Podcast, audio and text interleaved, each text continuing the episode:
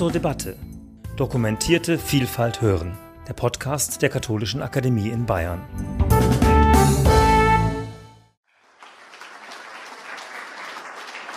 Ja, zunächst nochmal von meiner Seite her, also herzlich willkommen. Ich möchte jetzt die Stunde, die wir etwa noch haben, so strukturieren, dass ich zu Beginn, habe ich mir für jede und jeden von Ihnen ein paar Fragen als Einstiegsrunde überlegt. Wie lange das dauert, kann ich nicht sagen. Das hängt von Ihnen ab. Das können 20 oder 30 Minuten maximal sein. Und danach gehen wir einfach in die Saaldiskussion. Und da lade ich Sie jetzt alle schon mal ein, sich äh, Notizen zu machen, wenn Sie Fragen haben. Ich werde dann nachher einfach Ping-Pong nach, nach Handzeichen, Reihenfolge dran nehmen, was Sie uns äh, mitzuteilen haben oder zu Fragen haben. Rückfragen an die vier hier oder auch noch an die Präsentatorinnen äh, der Projekte. Ladies first, ähm, Frau Demirel, ich fange mal mit Ihnen an. Sie haben einen äh, tiefen Einblick in migrantische Communities und engagieren sich auf ganz verschiedenen Feldern für deren Interessen. Ich möchte Sie fragen, wie finden eigentlich Menschen mit Migrationshintergrund die Angebote der Erwachsenenbildung? Also ich meine das doppeldeutig. Einmal, wie gefallen sie Ihnen? Wie finden Sie das? Aber auch, wie finden Sie sie überhaupt auf? Also wie, wie stoßen Sie darauf? Oder wo behindern vielleicht Schwellen den Weg zur lebenslangen Bildung nach äh, bundesdeutschem Modell? Ja. Ja, vielen Dank. Äh, also zum einen äh, trete ich natürlich nicht nur für die Interessen der Migrantinnen und Migranten ein, sondern ich trete für unser aller Interessen Klar. ein, weil da geht es ja auch um das gesellschaftliche Interesse, weil wir jeden äh, brauchen, äh, der sich hier an der Gesellschaft beteiligen will. Und daher ist es wichtig. Und das andere ist auch, äh, ich meine, Bayer, Deutschland ist ein Einwanderungsland. Natürlich ist Bayern ein Einwanderungsland. Aber wenn wir uns die Strukturen und die Institutionen im Land anschauen, dann äh, sehe ich eher, dass sich das nicht so richtig widerspiegelt. Ob es jetzt, äh, ob es jetzt daran liegt, dass viel zu wenig Menschen mit Migrationsgeschichte in den Institutionen beschäftigt sind, ob in den Schulen oder auch in der Erwachsenenbildung oder aber auch, äh, wenn, ich mir die wenn ich mir Schulen anschaue, Lehrer, Lehrerinnen, also es ist einfach, es spiegelt sich nicht wieder. Das ist ein großes Problem, aber ich glaube, das sprengt heute den Rahmen. Äh, Erwachsenenbildung erreicht es, die Migrantinnen-Communities, da würde ich teils, teils sagen. Mhm. Äh, also wenn man zum Beispiel in die Städte schaut, wo Erwachsenenbildung auch ganz viel mit äh, äh, Ausbildungsprojekten auch arbeitet, also wie ich das zum Beispiel auch aus München kenne, wie zum Beispiel äh, Kinderpflegerin, Monalea, Projekte, also da ist ja die Erwachsenenbildung sehr vielschichtig unterwegs, dann erreichen sie die Migrantinnen und Migranten äh, oder auch die Sprachkurse. Aber wenn es darum geht, dass wirklich ähm, Angebote aus der Erwachsenenbildung angenommen werden, wie zum Beispiel Bildungsangebote mhm. im Sinne von äh, Sprache außer Deutsch oder auch äh, Angebote kulturell, dann ist das Erreichen der Migrantinnen und Migranten relativ wenig. Das hat zum einen auch sehr stark äh, mit äh, Herkunft, Milieu zu tun. Das darf man auch nicht vergessen. Also es hat nicht nur unbedingt was mit Migration zu tun, sondern ich bin mir sicher, dass die Erwachsenenbildung auch ganz viele deutsche Familien nicht erreicht, wo das Milieu eine Rolle spielt. Äh, und zum anderen, äh, weil auch die Hürden immer noch relativ hoch sind. Wie könnte man das denn ändern? Sie haben ja eine Anfrage an die Staatsregierung gestellt, wo Sie unter anderem die Frage stellen, was planen Sie denn, äh, um das zu verbessern? Wenn jetzt die Staatsregierung Sie um Rat fragen würde, was würden Sie antworten? Ja, ich habe die Staatsregierung um Rat gefragt, habe aber leider keine, keine befriedigende Antwort oh. bekommen. Also was sehr, sehr gut funktioniert, ist Sozialraumorientierung. Also Sozialraumorientierung in Stadtbezirken, vor Ort, direkt. Was gut funktioniert ist, also dafür gibt es ja genügend Projekte, ähm, nicht auf dieses Kommstruktur zu setzen, sondern auch aufsuchend was anzubieten. Auch mhm. wenn es sowas, dass sie versuchen mit Kinoabenden, mit, äh, mit äh, Länderinformationen, mhm. so eine gemeinsam. Damit kann ich natürlich auch die Hemmschwelle viel, viel niedriger mhm. gestalten. Erstens, ich kenne ja jemanden, ich habe ein Gesicht, wo ich anknüpfen kann, wenn ich auf die Veranstaltung komme.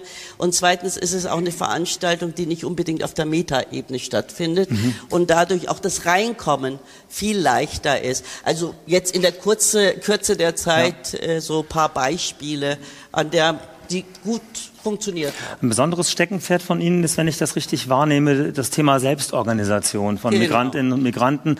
Ähm, da wäre meine Frage, was stelle ich mir darunter vor? Würde das heißen, dass man meinetwegen ein türkischsprachiges oder muslimisches Bildungswerk einrichtet? Oder ist das doch schon wieder unser System rübergestülpt über die Community? Es gibt andere Wege, wie das wirklich auch von innen kommen kann, aus den Lebenskontexten ja. und Geflechten der. Also ich finde, äh, der, der wichtige Punkt ist eigentlich, dass die Migrantinnenorganisationen, egal aus welchem Land, egal zu welcher Thematik. Wir haben ja von Frauenorganisationen mhm. bis zu Landsmannschaften, Kulturvereinen wirklich eine sehr, sehr breite äh, Organisationsform.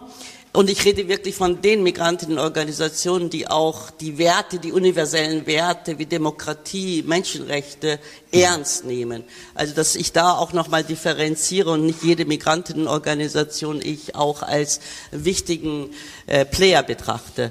Wenn ich diese Organisation anschaue, dann sehe ich, dass da ganz, ganz viel Ehrenamt stattfindet, weil das sind Organisationen, die in ihrer Freizeit Vermittlungsarbeit innerhalb ihrer Communities machen. Also wenn ich allein aus meiner Biografie äh, habe ich ja die Erfahrung gemacht, ich glaube, ich habe äh, die ganze Siedlung, wo meine Eltern gewohnt haben, habe ich die Frauen zu Frauenärzten begleitet. Mhm. Da war ich, glaube ich, 14 oder 15 äh, und das findet immer noch statt. Also es ist nicht so, dass kein Ehrenamt stattfindet. Mhm äh, und gerade in den Organisationen, sondern dass dieses Ehrenamt nicht gesehen wird, weil es in Nischen stattfindet. Mhm. Und daher ist es für mich sehr, sehr wichtig, um diese Arbeit wertschätzen zu können und auch eine Anerkennung zu geben. Und Ehrenamt lebt von Wertschätzung und Anerkennung, weil es eben auch Menschen sind, die ihre Freizeit zur Verfügung stellen, war meine politische Forderung immer, diese Organisation sichtbar zu machen mhm. und sie auch als Ansprechpersonen äh, ernst zu nehmen, weil das wollen sie. Also mhm. wir haben zum Beispiel in München geschafft, dass 400 Migrantenorganisationen sich unter einem Dachverband zusammengeschlossen haben äh, Morgen e.V., äh, die ich auch damals schon als Stadträte mit unterstützt habe, heute auch als Landtagsabgeordnete weiter. Und das ist aus Afghanistan, aus Pakistan, also es ist wirklich eine vielfältige Landschaft von Migrantinnenorganisationen, die immer wieder sagen, wir wollen Ansprechpersonen für deutsche Institutionen sein. Wir wollen Ansprechpersonen auch für VHS zum Beispiel sein, weil wir eine wichtige Brücke sein können. Würde also auch den Bereich der Bildung betreffen und nicht jetzt. Absolut. Ich, das leitet mal über zu Ihnen, Herr Taschelen. Sie waren Vorsitzender der Enquete-Kommission Integration in Bayern. Von Ihrer Ausbildung her haben Sie äh, zunächst das Feld der Arbeitsförderung lange und dann in immer höherer Verantwortung beim Arbeitsamt in Nürnberg vertreten. Ich weiß nicht genau, welche Aufgaben Sie dort hatten, aber ich vermute, Sie sind da auch mit Berufs- und Bildungsbiografien in Kontakt gekommen, haben solche Biografien begleitet. Was ist Ihrer Einschätzung nach die Art von Bildung, die in, äh, äh in migrantischen Communities am, am, am ehesten nötig wäre, zusätzlich zu dem, was bisher bereits geschieht? Wo sehen Sie Defizite oder wo würde Bildung Bildung wirklich äh, nochmal Impulse setzen können, die nicht nur den Einzelnen, sondern auch der ganzen Gesellschaft gut tun. Ja, Herr Dr. Wude, herzlichen Dank, dass ich auch heute Abend hier sein darf. Sehr gerne. Äh, ich glaube, auch die Zeit hat sich gewandelt. Äh, in der Zeit, wo ich ähm, bei der Arbeitsagentur beim Arbeitsamt äh, beschäftigt war, hatten wir andere mhm. Herausforderungen. Da ging es eigentlich eher so darum, dass wir versucht haben, den Migrantinnen und Migranten damals, das waren ja in erster Linie Gastarbeiterinnen und Gastarbeiter, deutlich zu machen, dass sie nicht befristet hier sind für fünf, sechs, zehn Jahre, sondern dass sie hier dauerhaft möglicherweise bleiben werden und auch Wert darauf legen sollten, dass ihre Kinder quasi einen guten Schulabschluss machen. Das war so die große Herausforderung, die wir damals hatten. Ich glaube, die Zeit hat sich aber gewandelt. Diese Herausforderung ist quasi gemeistert. Die Gastarbeiterinnen und Gastarbeiter wissen, dass sie hier dauerhaft bleiben werden. Zumindest ähm, geht ja die erste Generation jetzt so langsam wieder zurück in ihre erste Heimat, aber ihre Kinder oder Enkelkinder wissen, dass sie dauerhaft hier bleiben. Ähm, die Herausforderung ist erledigt, aber die große Herausforderung, die wir natürlich haben, ist, wie gehen wir mit Menschen um, die nach Deutschland geflohen sind, wie gehen wir mit ihren Kindern um? Welche Bildungschancen haben diese Kindern?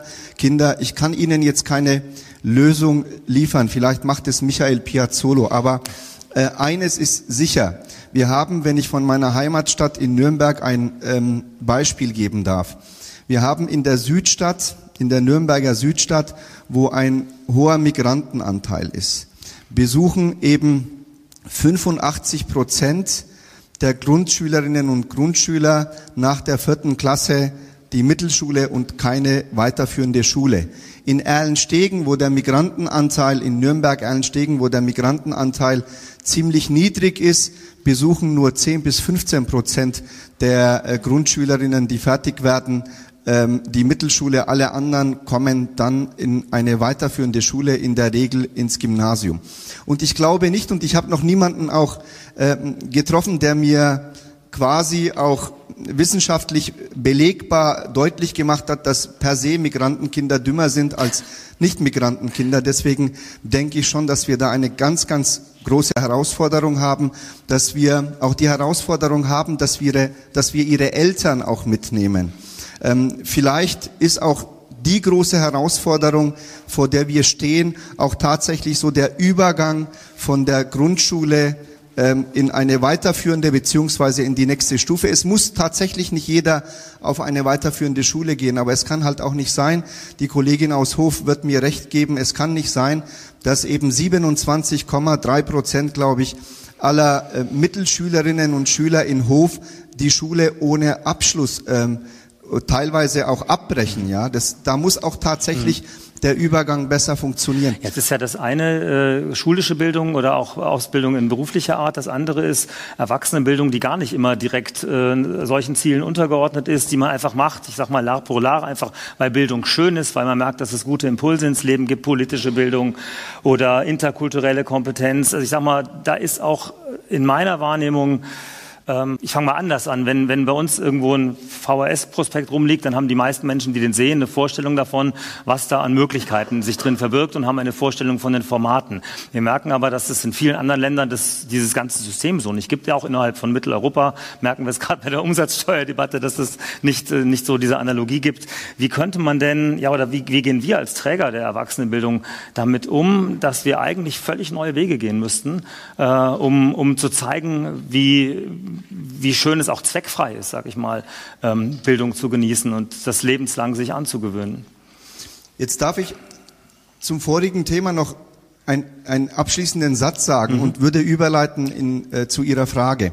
Ähm, Andrea Nahles als neue Vorsitzende der Agentur für Arbeit hat beispielsweise gesagt, dass eben dieser Übergang von Schule zu Beruf auch ähm, die Arbeitsagentur mitgenommen werden muss, dass die Arbeitsagentur frühzeitig erfahren muss, welche jungen Jugendlichen die Schule ohne Abschluss möglicherweise verlassen werden, damit sie sie quasi an die Hand nehmen können und wenigstens ihren beruflichen Weg in die äh, richtige Bahn lenken können. Und das ist auch tatsächlich ein Teil, wenn nicht ein großer Teil der Antwort Ihrer Frage.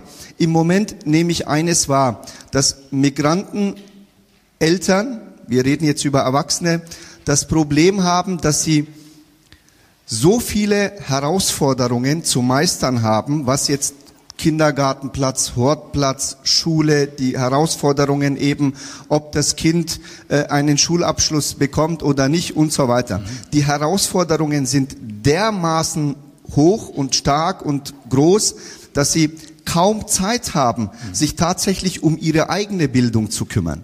Und ich glaube, wenn wir sie dort etwas entlasten können, hätten sie auch selber Luft und Zeit, sich auch um ihre eigene Bildung zu kümmern. Und weil Sie die Enquete-Kommission angesprochen haben, ähm, Barbara Stamm, die frühere Präsidentin des Bayerischen Landtags, Gott habe sie selig, war auch Mitglied in dieser Enquete-Kommission.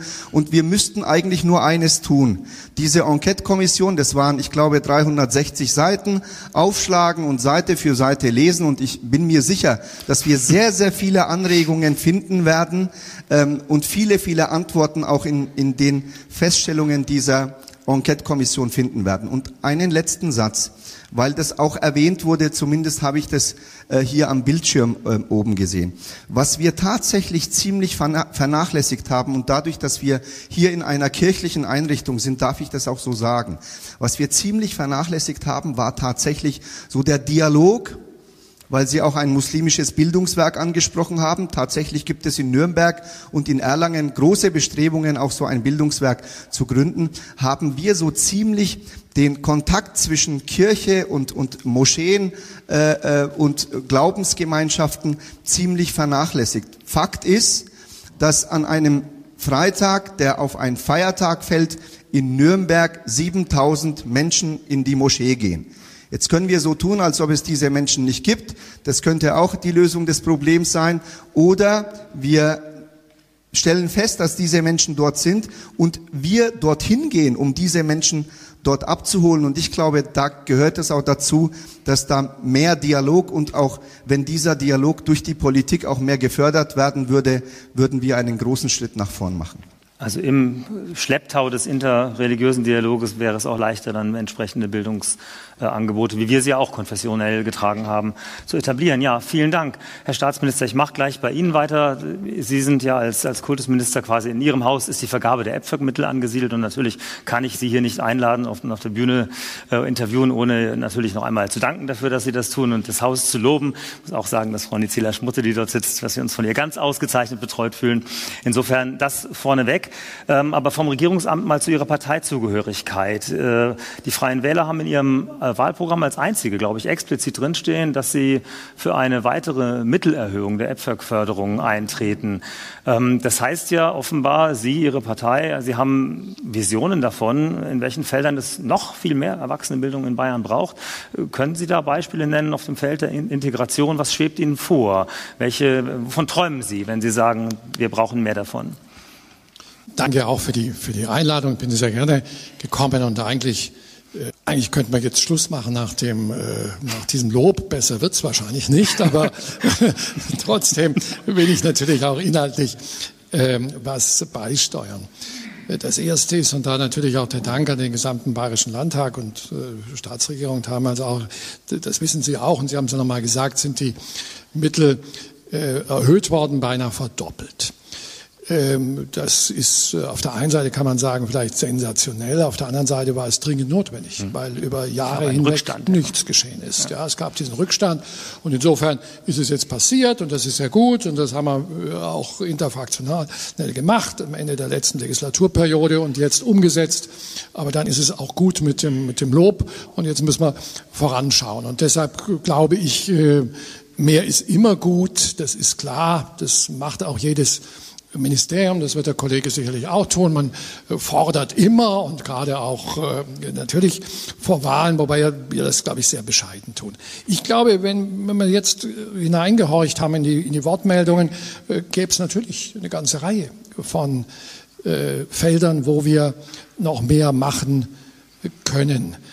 Wobei ich glaube, und da waren wir schon auf einem ganz guten Weg jetzt in der, in der Diskussion, es geht gar nicht immer nur um das mehr Geld, das ist schon wichtig, ja, dann kann man auch mehr machen, sondern wirklich auch, und da sprechen Sie auch von Visionen, äh, wie es dann bei den Leuten ankommt. Und ich glaube, das müssen wir uns mal genau anschauen. Gemeinsam Erwachsenenbildung ist ja das Schöne, dass das eben nicht vorgegeben wird von einem Ministerium oder einer Staatsregierung im Gegensatz zur Schule wo wir Pflicht haben, wo wir ein klares Programm haben, wo wir klar sagen, das und das wollen wir und da wollen wir eigentlich Schüler hinführen, ist das bei Erwachsenenpädagogik und Erwachsenenbildung nicht so. Und deshalb äh, kommt da vieles auch äh, von denen, die es dann wahrnehmen. Und ich glaube, da müssen wir auch bei dem Thema Migration uns dann anschauen, wo wollen wir den Schwerpunkt setzen. Äh, ich bin bei den beiden Kollegen, dass die Defizite sicher in den beschriebenen Bereichen sind. Wir haben aber natürlich Migranten, die wissbegierig ohne Ende sind. Wir haben einen unglaublichen Zuzug, jetzt um Beispiel zu nennen, aus der Europäischen Union. Hochqualifiziert, die zu uns kommen. Wir haben äh, Amerikaner, Chinesen, die zu uns kommen, äh, ganz auf einem hohen Level. Über die reden wir bewusst nicht, weil wir vielleicht da nicht die Defizite sehen. Ja, wenn, wenn sie zu uns kommen, also schauen Sie mal, äh, gehen Sie mal, das ist jetzt keine klassische Erwachsenenbildungseinrichtung, aber wenn Sie in die Oper gehen, äh, schauen Sie, wie viele Migranten da drin sind. Das sind vielleicht nicht die, die in dem, im ersten Moment dran denken. Und wenn ich mir was wünsche, sind es jetzt nicht die, äh, die ich jetzt gerade erwähnt habe, zu fördern, sondern dann sind es schon diejenigen, die wir vorher beschrieben haben und die es notwendig haben. Weil ich kenne es aus der Erwachsenenbildung, war lange Zeit äh, auch dort tätig. Wir erreichen nicht immer die, die wir haben wollen, wenn wir ehrlich sind. Auch in dieser Akademie, glaube ich, ist es hier so, dass man natürlich häufig ähnliche hat, häufig diejenigen, die so oder so interessiert sind, die viele Angebote wahrnehmen. Und deshalb ist schon die entscheidende Frage, der wir jetzt schon ein bisschen nachgespürt sind, wie kommen wir an die dran, wo wir wissen, dass, ähm, dass sie äh, das Angebot dringend brauchen können und es vielleicht nicht kennen oder es nicht annehmen können aus den unterschiedlichen Gründen. Und da, und das ist jetzt die letzte Bemerkung, da glaube ich, dass wir sehr niederschwellig ansetzen müssen. Gerade wie auch so Beispiele kamen, das heißt lokal. Ich war jetzt letzte Woche in Berlin, deshalb würde ich sagen kiezorientiert, äh, in der unmittelbaren Umgebung, keine weiten Wege, äh, dann eben in dem Fall auch sehr niederschwellig, äh, auch wirklich ähm, dass ich in, in anderen Sinn vielleicht jetzt barrierefrei, möglichst wenig Barrieren. Und da, glaube ich, können wir gemeinsam gute Ideen entwickeln, wie wir das tun. Weil trotzdem, ich würde sogar noch darüber hinausgehen, ich glaube auch in der Community gibt es viele, die haben einfach Berührungsängste, manchmal auch mit mhm. Staat, mit jeder staatlichen Organisation, ja, dass man dann, was wollen die von mir? Wollen die was von mir? Also überhaupt dieses, wir wollen da was Hilfestellung geben. Und so da, glaube ich, können wir noch, noch wesentlich mehr machen. Das ist aber nicht nur kostenintensiv, sondern auch sehr äh, mit entsprechenden Mitarbeitern muss man ausgestattet sein, um hier im Grunde genommen auf die Leute drauf zuzugehen.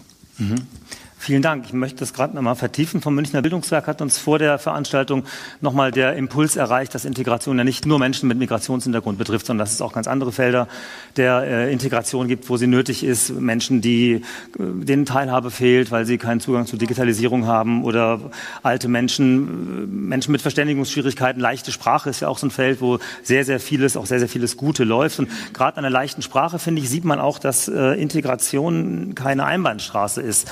Also das ist ja für diejenigen, die diese leichte Sprache benutzen, sie sprechen oder schreiben, fast noch eine schwierigere Anforderung als für diejenigen, äh, die, die sie hören. Und man sieht daran einfach, wie reziprok das ist. Oder meine Tochter war im integrativen Kindergarten, da arbeiten alle mit an der Integration und lassen sich verändern von diesem Prozess. Deshalb würde ich jetzt gerne den Blick nochmal von, der, von, von den zu integrierenden, sage ich mal, wegrücken auf die Aufnahmegesellschaft. Wo, wo sehen Sie Desiderate in der Erwachsenenbildung auch mit Blick auf diejenigen, die quasi offen sein sollen für die Integration derjenigen, die zu uns gekommen sind? Ich glaube ganz einfach, erstmal muss man auch die kennen, die man erreichen möchte. Das, wenn wir ehrlich sind, äh, ist das ja auch nicht immer der Fall. Äh, und dann auch entsprechend ansprechen. Es ist immer beidseitig. Natürlich, das sagen wir alle und das ist auch richtig. Wenn man bei uns integriert sein will, muss man die Sprache kennen ne, und muss sie lernen. Aber man muss auch erstmal die Wege kennen. Und wir müssen, glaube ich, und tun das ja auch, erkennen, dass es unterschiedliche Wege sind. Ich glaube, und ich habe da auch sehr viele gute Erfahrungen gemacht, dass sehr viele Migranten äh, es auch wollen, dass sie suchen. Ja, es ist ja nicht so, wir gehen manchmal oder manche von gehen immer ran und sagen, oh, das wird nicht und das ist schlecht und wir kriegen viele Negativbeispiele. Ich bin immer auch jemand, ich versuche das auch in der Schule, der positive Beispiele hat. Und ich glaube, ich bin der festen, ich weiß es von vielen Zahlen, dass wir viele unglaublich gut integrierte Migranten bei uns haben. Und das liegt an Ihnen und das liegt sicherlich auch an dem, was wir tun. Und deshalb glaube ich, das, was vorher angesprochen worden ist, ist natürlich richtig, dass wenn wir in der Erwachsenenbildung sind, dass wir natürlich auch Leute brauchen, die dort arbeiten mit Migrationshintergrund. Ja, die das auch erfahren haben, die es selber wissen. Natürlich kann man sich das alles aneignen, aber trotzdem, ich glaube, wenn man es selber erfahren hat und, und, und mhm. die Schwierigkeiten kennt, dann ist es leichter. Und mhm. das, äh, da, da sage ich auch, und ich persönlich glaube auch, dass die Zugänge in der Erwachsenenbildung noch einfacher sind als vielleicht in, in, in der Schule, ja, weil wir dort feste Voraussetzungen haben, da öffnen wir auch einiges. Aber die meisten Lehrer, über 95 Prozent bei uns, zwei Staatsexamina. Ja, setzen wir hoch an, will ich auch dabei bleiben. Jetzt kommen wir mit Quereinsteigern, da gibt's das schon. In der Erwachsenenbildung auch alle hochqualifiziert, aber andere Wege. Mhm. Und vielleicht ein bisschen offener, ein bisschen, bisschen schneller. Und ich glaube, das sind, das sind Dinge, äh, nur wenn man äh, sich kennt, voneinander lernt, ich glaube, dann, dann ist der, mhm. der Zugang wesentlich, wesentlich einfacher. Dankeschön. Dann spiele ich den Ball jetzt an Sie weiter, lieber Staatsminister Herrmann. Ähm, es kam, klang ja gerade schon an, auch, auch Sie sind einmal zuständig für einen Teil der Finanzierung dessen, was wir hier gerade zum Beispiel vorgestellt haben mit dem Kulturdolmetscher. Ich weiß noch, ich war ganz frisch hier 2019, als dann irgendwann die Nachricht kam, der Impuls kam aus Ihrem Haus, wir könnten doch versuchen, daraus ein äh, bayernweites Projekt zu machen. Und auch dafür möchte ich natürlich Dankeschön sagen. Ich gehe jetzt mal gerade in das Wahlprogramm der CSU. Da steht zum Thema Integration folgender Satz. In Bayern gelingt Integration besser, weil wir Integration fordern und fördern. Wir werden gemeinsam mit den Kommunen unsere Integrationsangebote klar auf Sprache, Bildung, Arbeit und Alltagskultur ausrichten. Im Lichte dessen, was ich auch gerade schon Ihren Kollegen gefragt habe, ähm, was ist damit gemeint? Geht es im Grunde einlinig darum, diejenigen, die zu uns kommen, auf Sprache, Kultur und Bildung unserer Mehrheitsgesellschaft einzustimmen?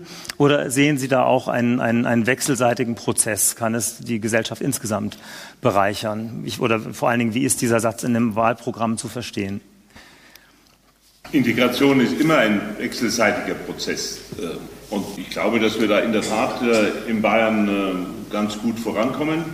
Nichts ist perfekt, aber man muss immer wieder sehen, auch wenn das in manchen politischen Diskussionen etwas äh, so beiseite gedrängt wird. Äh, wenn man, ich habe mir mal vor ein paar Monaten äh, von meinen Mitarbeitern die Zahlen äh, des Bundesamtes für Statistik, der Bundesagentur für Arbeit in Nürnberg und so weiter entsprechend zusammenstellen lassen. Ähm, äh, erstens, äh, wenn man mal auf die letzten 20 Jahre zurückblickt in Deutschland, und in der Tat, dabei ist wichtig, dass wir nicht nur Flüchtlinge im Blick haben, sondern eben die andere Arbeitsmigration auch und so weiter. In der Nettozuwanderung, alles was äh, neu nach Bayern gekommen ist, äh, aus anderen Teilen Deutschlands, aus anderen Teilen Europas, aus anderen Teilen der Welt und dann wieder abzieht, was äh, wieder weggewandert ist. Manchmal wandern ja auch Deutsche aus aus unserem Land und so weiter, aber alles zum Netto sind wir das Bundesland mit der höchsten Zuwanderung in den letzten 20 Jahren. In Bayern sind netto 1,2 Millionen Menschen netto in den letzten 20 Jahren zugewandert. Ist denn Bayern dadurch auch schöner geworden? Nordrhein-Westfalen hat 960.000, Baden-Württemberg 950.000. So, wir sind also das mit der meisten Zuwanderung. Gleichzeitig, und äh, jetzt äh, sprechen Sie da gleich die Bereicherung an, für uns alle auch. Dazu gehört zum Beispiel, wir haben aktuell und das auch nicht erst seit gestern, die niedrigste Arbeitslosenquote. Und zwar nicht nur in der Gesamtbevölkerung, wir haben auch die niedrigste Arbeitslosenquote von Ausländern in unserem Land. In allen anderen Bundesländern ist die Arbeitslosigkeit von Ausländern höher als in Bayern. Und das gilt übrigens sogar auch insbesondere für ausländische Frauen. Auch die Arbeitslosenquote ausländischer Frauen ist im Freistaat Bayern am niedrigsten und äh, in manchen anderen Bundesländern und zwar deutlich höher. Bei uns, die ist auch noch zu hoch, sie ist höher als die allgemeine Arbeitslosenquote, sie liegt aktuell bei etwa 11 Prozent. Es gibt aber Bundesländer, da liegt die Arbeitslosenquote ausländischer Frauen bei fast 30 Prozent. Äh, das macht schon einen gravierenden Unterschied aus. Ich will jetzt da nicht näher darauf eingehen, warum das in anderen Bundesländern wesentlich schwieriger aussieht, aber ich will nur deutlich machen, äh, bei uns gelingt dann offensichtlich auch die Integration in den Arbeitsmarkt. Und dass äh, die Chance, einen eigenen Arbeitsplatz zu haben, von eigener Hände Arbeit zu leben, eigenes Arbeitseinkommen zu haben, natürlich die weiteren Integrationschancen massiv verbessert, ist die eine Seite. Und umgekehrt, je mehr wir von vornherein in die Integration investieren, desto größer sind natürlich umgekehrt die Chancen von Männern und Frauen tatsächlich auch zum Beispiel einen Arbeitsplatz zu finden. Das hängt mhm. ja alles immer wieder letztendlich so miteinander zusammen. Da würde ich gerne. Und äh, äh, wenn Sie die verschiedenen äh, Ausrichtungen von Programmen äh, ansprechen, ich kann dazu nur auf der einen Seite sagen, Sie haben es angesprochen, es ist vorhin deutlich geworden, ja, das sind tolle Initiativen von, äh, aus der Bürgerschaft heraus. Und wir sagen dann, jawohl, das ist eine super Sache. Und das finden wir gut, das sollte ausgebaut werden. Und dann wird es ganz gezielt gefördert. Äh, es ist sehr viel Bewegung da in der Szene auch immer wieder drin, weil es gibt dann ja parallel auch Programme, zum Beispiel von der Bundesagentur für Arbeit, die gezielt äh, die Arbeitsmarktintegration fördert. Es gibt Programme vom Bundesamt für Migration und Flüchtlinge zur äh, Integrationsförderung, so dass da manchmal auch, das haben wir jetzt bei einem großen Beispielprojekt gerade wieder, dass das BAMT von sich aus sagt, das finden wir ganz toll, da würden wir gerne jetzt die Förderung übernehmen. Das ist ja auch okay. Dann äh, übernimmt, äh, wir sehen das eher als Ehre an, wenn das Bundesamt sagt, äh, Sie übernehmen jetzt gern die Förderung, dann haben wir wieder ein Stück Geld frei, um ein anderes neues Projekt zu fördern. Direkt bei dieser Und Frage letztes der, Beispiel, ja. was ich ansprechen will, ist, weil äh, das ja gerade auch schon mal äh, andersrum gefragt wurde, ja, im Hinblick auf die eigene Bevölkerung. Wir haben zum Beispiel ein Projekt der Eugen Bieser Stiftung, das von uns gefördert wird, wo die Eugen Bieser Stiftung mit dem Projekt sich gezielt damit äh, beschäftigt, Mitarbeiter des öffentlichen Dienstes, insbesondere der Kommunen, äh, im Verständnis zum Beispiel für den muslimischen Glauben zu unterstützen. Mhm. Äh, nämlich äh, zu sagen, worauf in bestimmten Situationen zu achten ist, was für einen gläubigen Muslim eben ein Tabu ist oder was gar nicht geht. Das ist quasi der Kulturdolmetscher äh, mit umgekehrten auch die Feiertage sind und dergleichen mehr, damit Mitarbeiter in einem Rathaus, in einem Landratsamt äh, sich, äh, die bisher kaum eine, eine Ahnung haben von Islam oder dergleichen, damit die lernen, worauf müssen sie ein bisschen achten, wenn sie, mhm. und die meisten wollen das ja, manche machen da eben versehentliche Fehler, ist ja nicht so, dass der typische Mitarbeiter sozusagen da rücksichtslos sein will, sondern mhm. er möchte ja auf die Menschen auch zugehen und das ist auch so ein Projekt, wo wir sagen, da mhm. fördern wir die Integration, indem wir auf äh, und die Mitarbeiterinnen und Mitarbeiter zum Beispiel in Kommunalverwaltungen zugehen, für die äh, Fortbildungsprogramme anbieten, damit die ihrerseits dann in der Tat also ich nehme mal für uns jetzt mit, wenn, wenn, kooperativ auf äh, muslimische Mitbürgerinnen und Mitbürger zugehen können. Ich nehme mal für uns mit, wenn wir einen Kulturdolmetscher für Alteingesessene auf äh, die Spur bringen, würden Sie es auch fördern. Das äh, finde ich schon mal einen ganz, ganz guten Hinweis. Also äh, Sie haben Sie haben die Sache mit den mit, aber mit der mit aber der ich hoffe, dass es jetzt bei der katholischen Akademie keine Defizite gibt. Ne? Na, Sie Konnte haben, ich bislang jedenfalls nicht feststellen. Sie haben äh, die Berufs die Anerkennung der der Berufsabschlüsse wäre so ein Thema, weil Sie von der Integration in den Arbeitsmarkt mhm. sprechen. Mhm. Alle anderen Parteien, also äh, Freie Wähler, SPD, Grüne und FDP, fordern die vereinfachte Anerkennung von ausländischen äh, Abschlüssen. Und wir haben vorgestern hier im Saal auf der KIB-Mitgliederversammlung genau über diese Frage diskutiert, weil wir damit in Kontakt geraten. Also wir haben das Kulturdolmetscherprojekt und wir arbeiten mit, äh, mit Kulturdolmetschern, die sich ehrenamtlich für uns engagieren. Und wir stellen fest, dass sie in einem Dilemma sind, weil sie hier Bildungsleistungen erbringen, ehrenamtlich, gleichzeitig aber die, die, die, der Bildungsstand, den sie von zu Hause mitbringen, hier nicht anerkannt wird. Warum, warum tun sie sich so oder was spricht dagegen, dass man da lockerer ist, etwas die Anforderungen senkt. Wir haben ja Fachkräftemangel.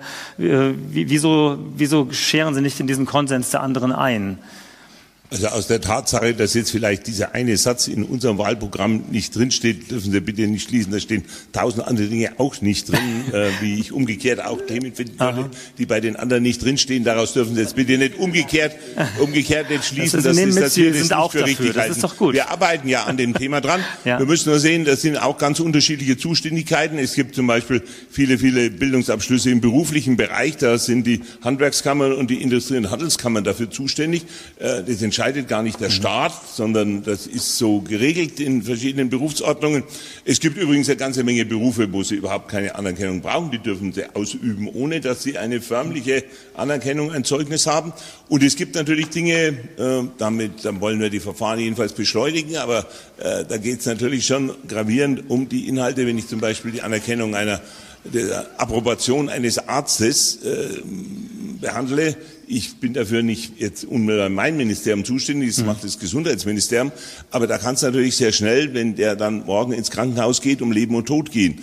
Und da verstehe ich, dass natürlich man jetzt nicht so, so naja, ja. wird schon passen, sondern da müsste man dann in, ins da muss Detail sich ja heute jeder Patient, der ins Krankenhaus geht, darauf verlassen können, dass er ausschließlich von Leuten, er kann sich das ja dann nicht aussuchen, wenn er ins hm. Krankenhaus kommt, dass er ausschließlich von Leuten äh, behandelt wird, die auch die wirkliche Qualifikation dazu haben. Jetzt hatte sich es muss auf jeden Fall wesentlich schneller werden. Das ist völlig klar.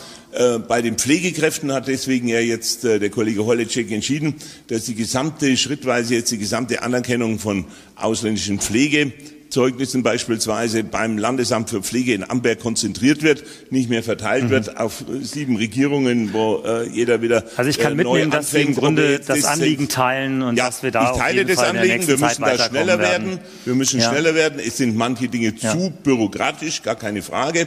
Ähm, aber man muss das differenziert muss anschauen. Man kann nicht jetzt pauschal sagen, jetzt wird jede Anerkennung innerhalb von drei Wochen erfolgen. Gut, aber es gibt Dinge, die können wesentlich unbürokratischer so erfolgen. Drin, und äh, da müssen wir ja. auf jeden Fall ran. Und wohlgemerkt, ja.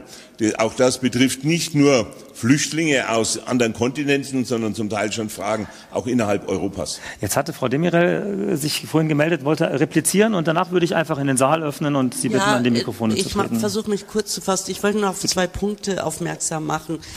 Äh, weil wir in der ersten Runde sehr darauf geachtet haben, dass wir wirklich nur eingeschränkt auf die Erwachsenenbildung das Thema mhm. aufgreifen. Mhm äh, aber das Thema hat ja so viele Aspekte, äh, dass es auch ein bisschen schwierig war.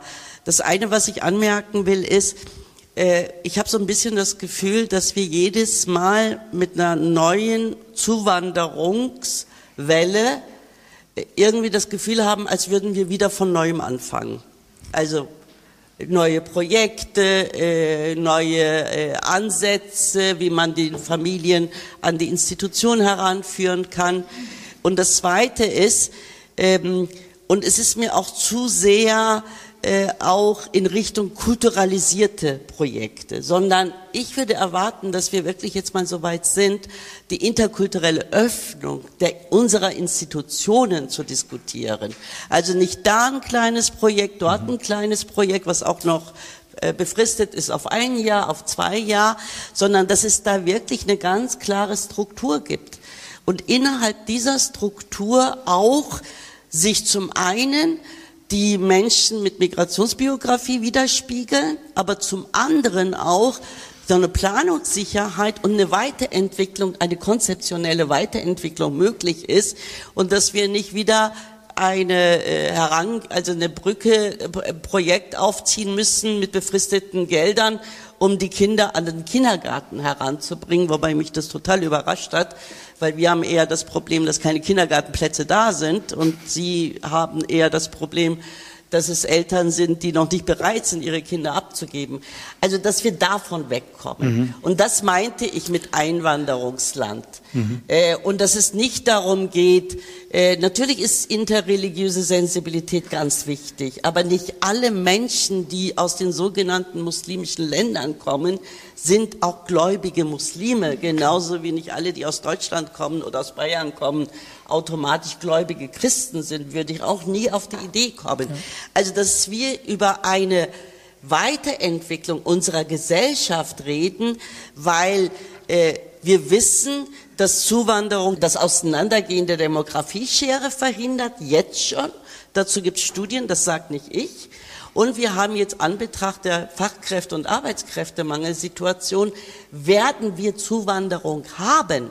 Also wir werden ohne Zuwanderung nicht auskommen. Mhm. Und deshalb ist es wichtig, dass wir auch den Menschen, die die Freiheit haben, in welches Land sie gehen wollen, auch einen Reiz signalisieren, weil wir glauben immer, alle wollen nach Deutschland.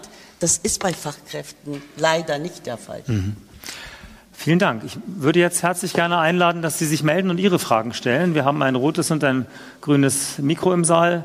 Ich mache mir eine Reihenfolge ungefähr. Bitte sehr, Herr Korber. Äh, Universität Regensburg. Ich könnte jetzt auch erzählen, was wir sozusagen auf der Ebene der Universität auch beitragen, aber was mich am meisten beeindruckt hat, waren wirklich die vielen Beispiele, die Sie vorgetragen haben aus ganz unterschiedlichen Perspektiven und wo auch äh, ja, stark darüber reflektiert worden ist, wie wichtig Vernetzung ist. Und das war eigentlich meine Wahrnehmung, ähm, dass wir da noch ein wirkliches Defizit haben. Also dass äh, ich jetzt hierher gekommen bin und auch erfahren habe, was es alles gibt auf der Ebene der, der katholischen Erwachsenenbildung, auf der Ebene der, der, Volkshochschulen, ähnliches mehr ähm, und Sie von uns vielleicht auch hören könnten oder was in den äh, anderen Hochschulen passiert. Ich glaube, das ist etwas, woran wir wirklich noch arbeiten müssen. Da würde mich einfach interessieren, wer auf dem Podium eine gute Idee hätte, wie man das noch befördern könnte, um diese vielen Angebote, die es da gibt, also diese Graswurzelarbeit, wie man die noch zusammenbringen kann. Denn ich denke, es ist ja auch plausibel, ähm, dass wir mit diesen einstrengigen Bildungsangeboten, also dass wir es in der Lehrerbildung abbilden, ist klar. Aber dass, bis das wirksam wird, das dauert ja ewig. Und wir brauchen einfach viel mehr dieses Lifelong Learning, für, für das die KLB ja steht, für das äh, die VHS äh, steht und äh, ja, wo diese ganzen Angebote auf Projektebene jetzt ja schon da sind. Vielen Dank. Ich kann, ich kann gerne, das wird ähm, quasi keine, keine Antwort äh, ins Detail, sondern eine, vielleicht eine grobe Antwort sein, Herr Korber. Herzlichen Dank. Ähm, ich glaube, wir müssen auch mehr Begegnung schaffen. Mehr Begegnung zwischen Menschen mit Migrationsgeschichte und Nicht-Migrationsgeschichte. Und in solchen Diskussionen kommt auch hier nicht, aber in der Regel kommt auch eines zu kurz, ja. Welche Aufgaben hat auch die aufnehmende Gesellschaft? Welche Aufgaben oder wie, wie machen wir die aufnehmende Gesellschaft fit, auch teilweise Vorurteile, die im Kopf sind, nach vielen, vielen, vielen Jahren, und wir haben ja in Deutschland tatsächlich eine, eine beachtliche äh, Einwanderungs- und Integrationsleistung schon erbracht, und trotzdem kriegen wir manches aus den Köpfen nicht weg. Ich gebe Ihnen ein Beispiel. Wir haben in Nürnberg die Kultur der Kirchwein und irgendwie gefühlt äh, jeden Freitag und Samstag äh, ist Joachim Herrmann und ich sind auf äh, mindestens vier Kirchwein. Auf einer Kirchweih, während des Kirchweihzugs laufen wir auch, so die ganzen Sozis und meine Frau und meine Kinder sind da mitgelaufen und irgendwie kamen wir dann an eine Stelle, wo viele Fotografen Fotos machen und meine Frau sagt dann, du Schatz, ich möchte nicht, dass ich und die Kids auf den Fotos sind, ich gehe mal zur Seite. Kaum geht sie zur Seite, sagen zwei Herren, ja, zwei Herren, schau her, der Taschstellen hat seine Frau weggeschickt. Jetzt gehe ich mit dem Beispiel eins weiter, ja. Ich habe einen Kollegen von der CSU, der kandidiert für den Bayerischen Landtag, für die CSU. Bei, an jeder Kirchweih ist es so, weil er halt relativ beschäftigt ist mit den Gesprächen und so weiter. Seine Frau geht immer zum Bierausschank, stellt sich da an und holt auch ein Bier für ihn logischerweise mit. Jetzt stellen Sie sich vor, der Taschstellen würde sitzen und seine Frau würde dort anstehen, eine Viertelstunde und ihrem Mann ein Bier bringen. Stellen Sie sich diese Diskussion vor, ja? Und ich glaube, dass wir da auch mehr Begegnung brauchen, mehr Begegnung, damit wir auch so diese Vorurteile in den Köpfen abschaffen würden.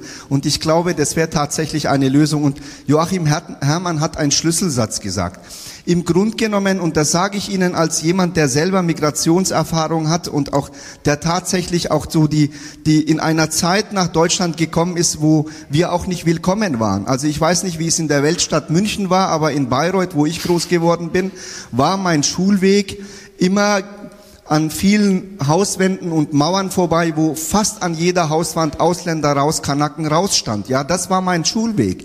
Wenn ich die Zeitung aufgeschlagen habe, war es völlig normal, dass in der Zeitung stand, drei Zimmerwohnungen zu vermieten und in Klammern keine Ausländer, Klammer zu. Da sehen Sie, wie, wie man, wie man sich dann auch fühlt, wie zugehörig man zu diesem, sich zu diesem Land auch fühlt. Meine, äh, meine Lehrer haben gesagt, lern ein Job, den du in deiner Heimat brauchen kannst, das wäre Kfz-Mechaniker oder Maurer gewesen. Die äh, ähm, Berufsberaterin, die dann später meine Kollegin oder ich ihr Kollege geworden bin, hat gesagt, naja, so Bürojob und so, das schaffen sie ja sowieso nicht. Und trotzdem bin ich in den Bayerischen Landtag gekommen. Ich sage wirklich, jetzt mal ganz vereinfacht, ja, Stellen Sie sich vor, die aufnehmende Gesellschaft hätte nicht diese Haltung damals, ja, sondern offene Arme. Stellen Sie sich vor, wie die Integration viel, viel besser funktioniert hätte. Da ist tatsächlich ein Schlüsselsatz von Joachim Herrmann. Integration ist in erster Linie die Sprache lernen und dann eben am Arbeitsplatz. Und alles andere, alles andere kommt. Und ich glaube, das sind so die Schlüsselpunkte. Zumindest für die Erwachsenenbildung können, die wir, uns, können wir uns ja. das Schlagwort Begegnung ja nochmal ganz dick auf die Fahne schreiben. Herr Professor Piazzolo, Sie wollten auch. Danke. Naja, äh, ich kann direkt an das anschließen. Man kann die Dinge immer äh, in, in, in zwei Richtungen sehen. Dieses Beispiel Kirchweih kann man natürlich jetzt so auslegen und sagen, na ja, bei der einen Frau wird so gesehen und bei der anderen so. Äh, man kann aber auch sagen, ja, ist doch schon mal toll, dass alle auf der Kirchweih sind. Das ist doch schon mal ein erster Schritt. Und genau dort auf der Kirchweih kann man ja auch dann über solche Dinge reden. Und also insofern, die Frage war ja, was für Plattformen wir schaffen. Also die Antwort wird nicht nur sein, Kirchweih haben wir und damit ist alles gut. Alle können sich da treffen. Aber ich wollte das Stichwort eben gerade nennen äh, Plattformen ja, auf unterschiedlicher Ebene. Das eine sind diejenigen, die wir ja auch kennen, äh, gerade Social Media, dass man weiß, was die anderen machen. Ja, das ist das, was man hier ja äh, tut, vernetzt und, und Plattformen schaffen. Aber, und dann wird die Stufe schwieriger, was ist mit denen, die eben solche Plattformen nicht aktiv suchen? Und das sind ja sehr viele. Wer macht das denn? Erstens, Entschuldigung, wenn ich das jetzt sage, aber wer geht jetzt bei 33 Grad in die katholische Akademie? Das sind natürlich die Elite der Elite. Äh, das ist schon ganz klar. Aber äh, es ist trotzdem, verglichen jetzt mit den 1,6 Millionen, die hier wohnen, äh, trotzdem überschaubar. Und das Zweite ist, wenn ich jetzt sage Social Media, wer sucht dann jetzt von Migranten aktiv? Gibt's welche, aber eben wahrscheinlich nicht die Mehrheit. Social Media, Erwachsenenbildungseinrichtungen, was gibt es da alles? Und ich glaube, das, was ich auch vorher schon sagte, da muss man noch mehr, mehr aufklären. Äh, da muss, muss man auch dann, das tut man dann, wenn man das erste Mal da war. Wenn man das erste Mal bei so einer Veranstaltung war, erfährt, dann schaut man das zweite Mal vielleicht im Internet nach, was mhm. läuft denn da.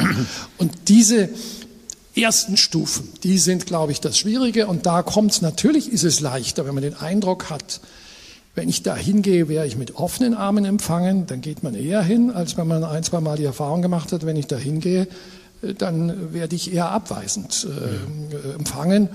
Und da müssen wir einfach an alle unseren Stellen schauen. Ich glaube, da gibt es viele. Also wenn ich hineingucke, jetzt nur das Beispiel München, Kreisverwaltungsreferat, äh, ob wir jetzt bei der Führerscheinausstellung sind oder beim, also ich kriege dort immer mehr mit, als mehr als vor zehn Jahren sind dort Migranten. Und ich glaube, das ist gut. Und das müssen wir, müssen wir verstärken. Auf der anderen Seite, und jetzt gehe ich mal in, die, in, die, in den Schulbereich hinein, ich bin dabei, sind wir beide sicherlich auch, dass wir noch schneller anerkennen können. Aber ich will mal ein Beispiel nennen. Ja, es wird natürlich auch gefordert, äh, würde ich vielleicht als Opposition auch tun, schnellere Anerkennung äh, derjenigen, die vielleicht schon EU-Beitritt haben, von Lehrern und so weiter und so fort. Wir haben jetzt die Diskussion, wir machen ja Quereinstieg, vielleicht nicht so schnell, wie es sich jeder wünscht. Aber zum Beispiel unsere Fach- und Förderlehrer, die sagen dann, wir haben hier mit mittlerem Abschluss oder so fünf Jahre Ausbildung, wir sind jetzt zehn Jahre an den Schulen. Und jetzt kommen Leute, Quereinsteiger, die steigen plötzlich höher ein als wir. Und das sind dann auch so Dinge, die man natürlich mit. Ja, aber nicht immer vergleichbar. Und deshalb müssen wir es halt natürlich anschauen. Müssen wir es uns natürlich anschauen. Vielleicht sind sie auch nur Einfach. Äh, ich will nicht ins Detail gehen. Aber das schaut man sich dann vor Ort ja auch an, wo man hinkommt und dann kommt das. Und deshalb ist es häufig sehr differenziert, sehr schwierig und muss das immer abwägen, weil wir ja auch nicht wollen, dass die anderen dann in diese Einstellung reinkommen und sagen, ja, da kommen, die Türen sind plötzlich offen und die bekommen etwas, die Migranten das wir nicht kriegen. Mhm. Und genau diese Abwägung ist nicht immer, immer, immer leicht. Danke sehr. Ich habe zwei Darf Wortmeldungen. Ich nur ja. eine kurze Anmerkung ja. machen. Äh, nur also die eigentliche Kernfrage war, glaube ich, die, wir brauchen mehr Vernetzung zwischen den Beteiligten. Und dazu will ich nur als Beispiel sagen, ich lade jetzt schon seit einer Weile jedes Jahr mindestens einmal, manchmal zweimal alle Integrationsberaterinnen und Berater aller Städte und Landkreise zum Gespräch ein, damit die sich untereinander eineinhalb Tage austauschen können. Aber ich nehme mir selber immer ein, zwei Stunden Zeit, um mit ihnen zu diskutieren, um das aufzunehmen, was deren aktuelle Wahl Wahrnehmungen ist, was gerade hakt oder was noch besser werden könnte und dergleichen. Aber ich stimme Ihnen zu, wir müssen da noch viel mehr vernetzen, um äh, auch einerseits voneinander zu lernen bei all den tollen Initiativen, aber dann manche Dinge auch mehr in die gleiche Richtung mhm. zu bringen. Vielen, Vielen Dank. Dank. Ich habe jetzt Frau Böttcher in der Wortmeldung und Herrn Professor Weidenfeld und ich nehme gerne auch weitere an. Also erstmal ganz kurz nochmal zur Aufklärung. Wir haben auch schon Wartelisten für die Kita-Plätze. Also zum einen Teil ist es wirklich so, dass äh, viele Zugewanderte ihre Kinder nicht abgeben oder in die Kita bringen wollen. Aber natürlich gibt es auch lange, lange Listen. Weil mit diesen großen Zuzugszahlen, die wir seit 2015 haben, ist es nicht mehr schulterbar. Okay, und dann äh, hätte ich gerne noch mal eine Ergänzung zu den Aussagen auch von Ihnen, äh, dass mehr zugewanderte Migranten äh, in die Erwachsenenbildung einsteigen sollen. Also wir als VHS, wir haben 140 festangestellte Mitarbeiter und circa 400 Freiberufliche. Und von den 140 Mitarbeitern haben wir circa, also das nimmt täglich zu, bestimmt 35 Prozent Zugewanderte. Und wie Sie schon gesagt haben, viele aus Osteuropa. Und dabei fällt mir auf, dass die alle, die bei uns arbeiten, vorrangig im Deutschbereich tätig sind und alle hochstudiert sind und die eigentlich gar keine Chance haben, ihre Zeugnisse anerkennen zu lassen im Schuldienst. Weil geht nichts. Und das finde ich sehr schade, weil gerade jetzt wieder Hof, die höchste Abbrecherquote, kann man leicht sagen, liegt an den hohen Zugzugzahlen. Viele Migranten sitzen in den Klassen, ist aber nicht alleine so. Wobei es spielt auch eine Rolle mit. Und eine Lösung wäre doch hier einfach aber ich denke, da fehlen einfach Lehrkräfte wieder, die Strukturen, die Ressourcen zu ändern. Und solange die nicht geändert werden, wird sich nicht sehr viel verändern. Mhm. Kleinere Klassen, willkommen, also Gruppen äh, zum Differenzieren. Und da kann man wohl äh, Migranten, Lehrkräfte, die gut qualifiziert sind, einsetzen. Ich habe selbst gemerkt, ich bin 1988 von der DDR gekommen nach Bayern und auch habe Lehramt studiert und auch mir war es nicht möglich, ins bayerische Schulsystem einzusteigen. Also es ist schade. Und bei der VHS haben auch viele Lehrkräfte in den letzten Jahren gearbeitet, Realschullehrkräfte, Gymnasial, also deutsche Absolventen, äh, die keine Stelle bekommen haben. Die sind alle weg. Die haben sich alle umorientiert. Mhm.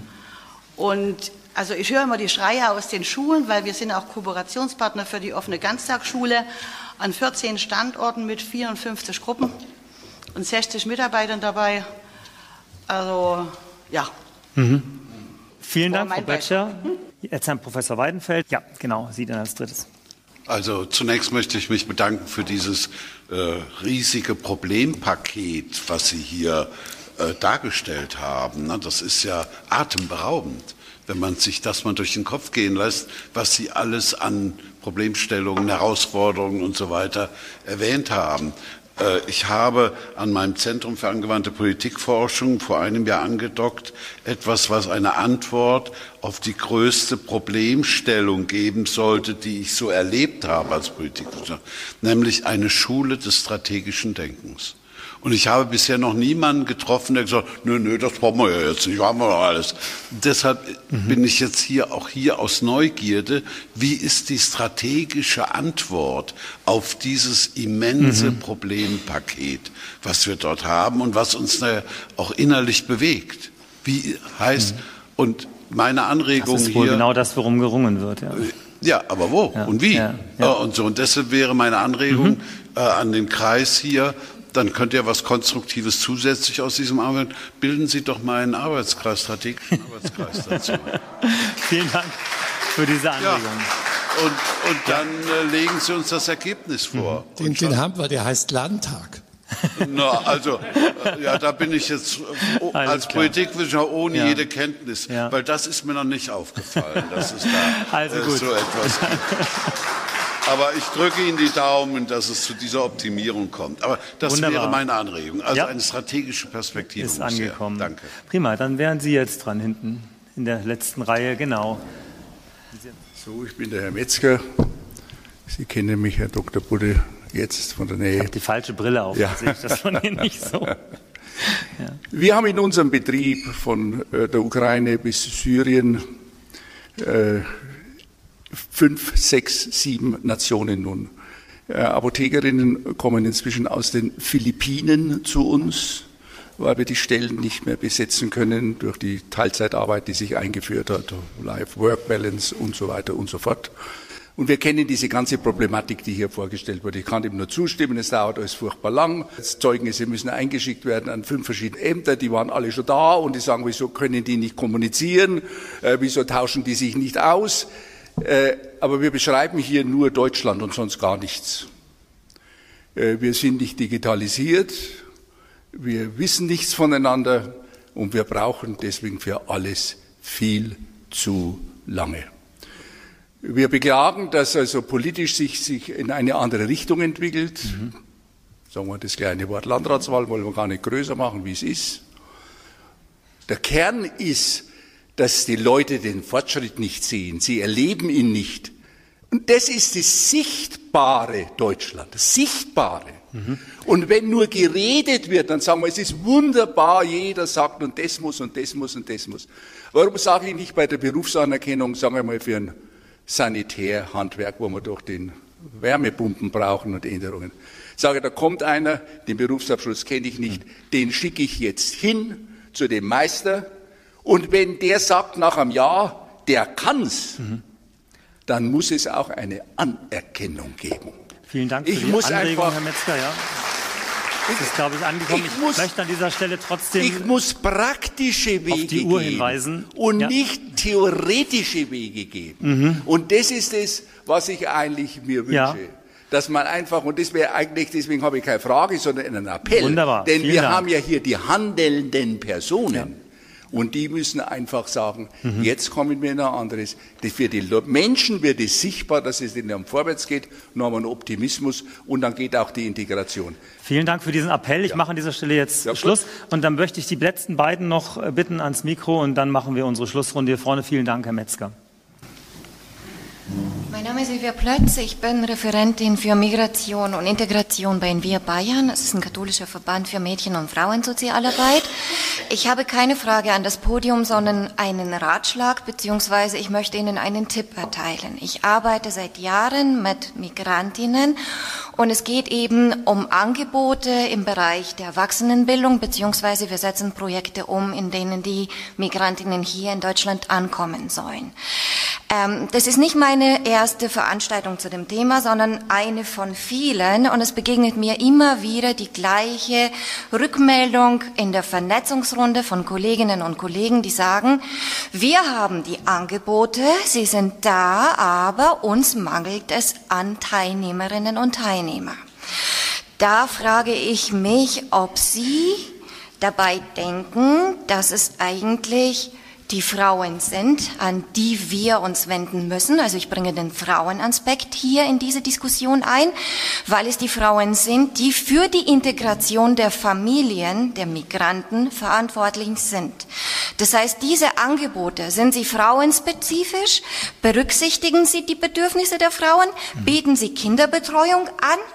Zu welchen Uhrzeiten finden sie statt? Ist das alles berücksichtigt? Mhm ähm, hat man sie gefragt, was sie brauchen. Also meine Erfahrung ist eher die, dass wir die Migrantinnen dafür nehmen, um unsere Lücken auf dem Arbeitsmarkt hier zu schließen. Was brauchen wir? Kinderpflegerinnen, Erzieherinnen, Pflegerinnen in den ganzen Altenheimen, Krankenhäusern und so weiter. Aber die Migrantinnen können viel mehr als nur das.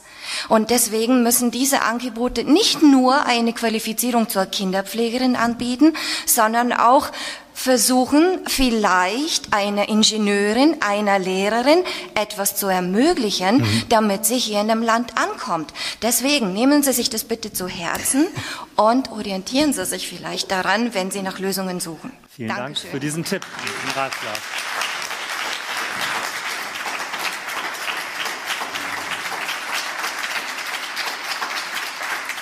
Dann darf ich noch um ein kurzes Statement von Ihnen bitten und dann käme die Schlussrunde. Äh, zwei Aspekte. Was wir da gehört haben, das sind super Initiativen. Aber gibt es jetzt, wenn man die äh, Ministerien, die Vertreter der einschlägigen Ministerien jetzt hier haben, gibt es Mechanismen, um Best Practices äh, herauszufiltern und die flächendeckend ins, ins Budget, ins Staatsbudget aufzunehmen. Gibt es solche Mechanismen oder gibt es die nicht? Außer mhm. natürlich die, die Tagungen, dass man sich austauscht und sich vernetzt. Aber ja, ein solches Beispiel hatten wir ja vorhin, wo es tatsächlich dann zu einer bayernweiten genau, Ausweitung kam. Zweitens, ja. was passiert? Natürlich, äh, der Bildungsgrad vieler Einwanderer ist nicht nach UN-Studien, ist oft PISA 1 und drunter. Das wissen wir. Gibt es da bei den Initiativen spezielle Antragspunkte, um die Eltern da mitzunehmen und Programme, Bildungsprogramme äh, da auszuarbeiten, dass die parallel neben ihren Kindern auch eben Bildung erfahren mhm. und dann auch in den Arbeitsprozess besser integriert werden können. Vielen Dank auch für diese Frage. Jetzt sind wir um fünf vor acht bei unserer Schlussrunde angekommen. Ich schlage vor, wir machen den umgekehrter Reihenfolge wie vorhin die Eingangsrunde. Und Sie sind, wie ich es vorhin gesagt habe, frei zu entscheiden, auf welche der Anregungen und Fragen Sie jetzt noch einmal reagieren möchten. Und alles Weitere können wir dann gleich nachher draußen noch bei Wein und Brot oder anderen Getränken im Gespräch miteinander vertiefen. Bitte sehr, Staatsminister Herrmann. Also auf jeden Fall ist gut, wenn wir noch mehr strategisches Denken entwickeln, gar keine Frage. Und daran müssen wir jetzt gemeinsam arbeiten. Ansonsten äh, bin ich dankbar, dass Herr Tastere das nochmal aufgegriffen hat. In der Tat, das A und O für eine gute Integration ist auf jeden Fall die Sprache unseres Landes zu sprechen. Das hat nichts mit Deutschtümelei zu tun, sondern das ist in jedem Land der Welt so. Ich kann mich äh, auf Dauer in Brasilien nicht integrieren, wenn ich nicht Portugiesisch spreche. Ich kann mich in Australien nicht integrieren, wenn ich nicht Englisch spreche. Und ich kann mich in Deutschland nicht integrieren, wenn ich nicht Deutsch spreche. Und äh, äh jeder, der das immer wieder irgendwo in Zweifel zieht, äh, der äh, schadet nicht nur unserem Land, wie die einen sagen, sondern der schadet auch diesen jungen Leuten äh, oder denen, die neu in unser Land kommen, weil es nicht funktionieren wird ohne Sprachkenntnisse. Das ist nicht die allein selig machende Botschaft, aber es ist eine ganz entscheidende. Und äh, ich habe das übrigens deswegen auch in den äh, Ankunftszentren abgeschafft, wo es zeitweilig hieß, ja, also bei denen, wo klar ist, dass sie eigentlich keine Chance haben, hier bleiben zu dürfen, da fangen wir mit Deutschkursen gar nicht erst an. Ich habe gesagt, äh, das entscheidet sich am Schluss des Verfahrens, aber es kann auch jemand, der unser Land wieder verlassen muss, ja nicht schaden, wenn er ein bisschen Deutsch bei uns gelernt hat. Und deshalb muss ich jetzt nicht schon sortieren, wer darf Deutsch lernen oder nicht, sondern im Prinzip jeder, der mag und Lust hat, ich zwinge keinen dazu, oder wer mag und Lust hat, soll möglichst schnelle Möglichkeiten bekommen, Deutsch zu lernen. Und äh, äh, insgesamt meine ich, es ist wichtig, dass wir schon natürlich heute auch wieder austauschen, wo müssen wir besser werden, was ist noch nicht gut genug. Aber eines, äh, Sie darf das einfach unmittelbar Ihnen auch nochmal, lieber äh, Dr. Metzger, sagen. Ja, ich verstehe Ihre äh, Ärger, dass manches zu lang dauert. Und auf der anderen Seite sind wir dann aber bei manchen Dingen auch super toll. Ich sage jetzt mal im Bereich vom Kollegen Piazzolo. Immer letzten September, zu Beginn des Schuljahres, haben wir über 30.000 ukrainische Schülerinnen und Schüler an Bayerns Schulen aufgenommen.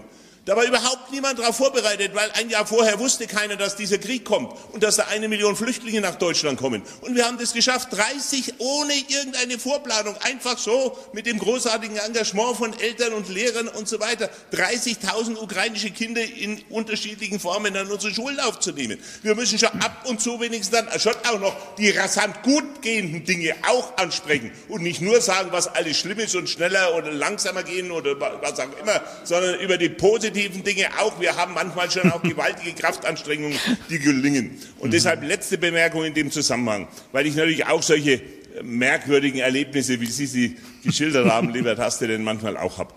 Vor ein paar Wochen habe ich wieder, wie jedes Jahr, die Zahlen der Staatsbürgerurkunden, die Zahlen der Einbürgerung des vergangenen Jahres vorgestellt und bei der Gelegenheit werden dann immer vier, fünf, sechs Beispiele persönlich vorgestellt, die dann ihre Einbürgerungsurkunde erhalten. Da war zum Beispiel eine junge Syrerin dabei, die vor sieben Jahren nach äh, Deutschland gekommen ist und jetzt beschleunigt eingebürgert worden ist. Die hat äh, letztes oder vorletztes Jahr mit 1,2 bei uns Abitur geschrieben und studiert jetzt Zahnmedizin in Erlangen. Und ich sage, ist doch phänomenal. Ist sicherlich nicht typisch für alle, die da gekommen sind. Aber wir bieten die Chance dafür. Wir haben die Chance, die hat die Chancen wahrgenommen, die hat sich unheimlich angestrengt und hat es geschafft, bei uns äh, so schnell Deutsch zu lernen und sich so integrieren, dass sie mit 1,2 Abitur gemacht hat und jetzt Zahnmedizin studiert. So. Und ja, in der Tat, es gab dann, wie dann das Foto von diesem Termin erschienen ist, es gab drei Leute, die mir blöde E-Mails geschrieben haben, wie ich das zulassen kann, dass diese Frau ein Kopftuch trägt. Und dann sage ich, ja, äh, das ist ihre höchstpersönliche Entscheidung. Damit darf man in der Religionsfreiheit unseres Landes leben. Und wenn die 1,2 Abitur gemacht hat und Zahnmedizin studiert, ist es nicht das Problem, ob sie dabei ein Kopftuch trägt. Und dann mache ich, lasse ich mich auch von drei, die mir deswegen schreiben, nicht verrückt machen, sondern sage trotzdem, wir sind stolz darauf, dass äh, wir mit dieser jungen Syrerin sowas hingebracht haben. Und ich hoffe, dass wir noch viele, viele weitere solche großartige Beispiele erleben. Vielen Dank. Herr Professor Piazzolo, Sie wären. Gerne, Sie ich will beim Positiven, Positiven weitermachen. Und äh, übrigens, das Ganze, und so meint es der Kollege auch, unabhängig, ob sie 1,2 hat und Zahnmedizin äh, studiert, darf sie das bei uns tragen.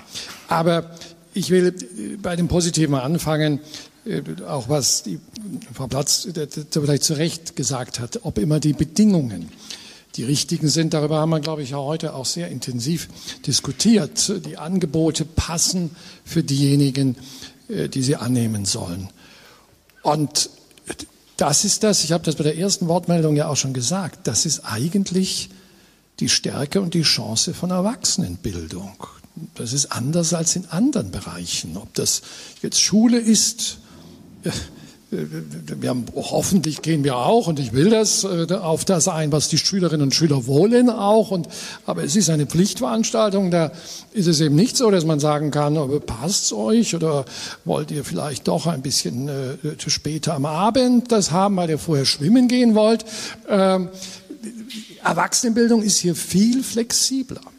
Und ich bin da sehr dankbar. Es ist übrigens, wir hatten neulich, der Professor Weidenfeld wird es vielleicht noch besser wissen, eine Veranstaltung äh, zur Erwachsenenbildung in Europa. Wir sind eins der wenigen Länder, die sich bei der Erwachsenenbildung nicht nur auf die berufliche Bildung konzentrieren. Es gibt ganz viele Staaten in Europa, die den Schwerpunkt, und zwar beinahe ausschließlich auf berufliche Bildung legen. Und äh, wir haben da einen ganz anderen Begriff, schon seit, wissen Sie besser als ich, mehr als ein Jahrhundert. Und das halte ich auch für richtig und für eine Riesenchance, dass wir es eben nicht so einengen und dass sie alle in dem Rahmen, den der Staat vorgibt, und das ist ein sehr weiter Rahmen bei der Erwachsenenbildung, dann ist eigentlich so, wie Sie es beschreiben, gestalten können. Ob man es immer richtig macht, ist die andere Frage. Ob wir da, weil es ist auch viel wichtiger, weil sie eben nicht die Pflicht haben, die Leute kommen nicht automatisch, sondern sie kommen dann, wenn das Angebot passt. Das heißt, hier muss äh, wirklich der, der Köder wirklich auch dem, dem Fisch schmecken. Und das sind ja auch die Veranstaltungen, die Sie haben. Wie setzen wir es am besten auf? Auf der anderen Seite, wenn ich die Zahlen, liebe Mutter, richtig im Kopf habe, gerade in diesem Feld sind es, glaube ich, vorletztes Jahr, letztes Jahr war es wahrscheinlich noch mehr, über 10.000 Veranstaltungen, die stattgefunden haben bei den großen Trägern mit 4,5 Millionen Doppelstunden, Teilnehmerdoppelstunden. Das ist auch bei allem, was wir verbessern können, eine aus meiner Sicht, und deshalb danke an Sie, eine, eine super Gerne. Zahl, die, die, die wir da äh, haben. Jetzt aber nicht, damit ich äh, nur die Rolle habe, jetzt hier Sie vielleicht zu loben oder unser Land zu loben. Die, die kritische Frage auch nochmal von Frau Böttcher will ich doch noch ein paar Worte auch sagen in Bezug auf Schule und Anerkennung. Ja, die Situationen ändern sich relativ schnell. Vor fünf Jahren haben bei uns Lehrerinnen und Lehrer, nicht nur im gymnasialen Bereich, auch im Realschulbereich, teilweise auch in der Grundschule war es ein bisschen anders, mit in einigen Fächerkombinationen mit 1,2 keine Stelle bekommen.